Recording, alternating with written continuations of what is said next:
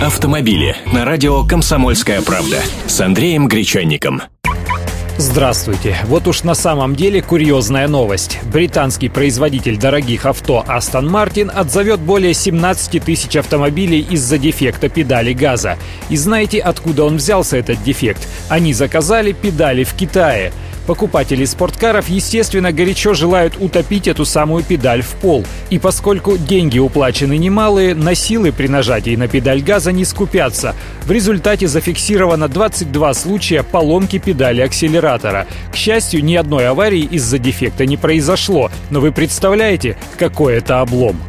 Теперь под отзыв подпадает 17 590 автомобилей. Всего около 75% машин, выпущенных с 2007 года, включая леворульные, ибо Aston Martin продает автомобили в 41 стране мира.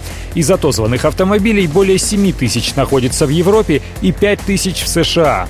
Как вы понимаете, для британского производителя спорткаров сегмента luxury это ну просто позорище. Вообще, зачем платить такие деньжищи, если начинка автомобиля китайская? Может купить сразу Chery или Lifan, так честнее будет и дешевле, раз эдак в 30. Британцам, естественно, придется от скандала отмываться. Они уже заявили, что намерены перенести производство комплектующих в Великобританию, а на китайских поставщиков натравили контролирующие органы. Само собой, применительно к этому случаю нельзя не вспомнить недавнюю историю с залипанием педали газа у автомобилей Toyota, из-за которой пришлось отзывать более 10 миллионов машин. И ведь знаете что? Эксперты в итоге разбирательств так и не подтвердили реальное наличие той неисправности.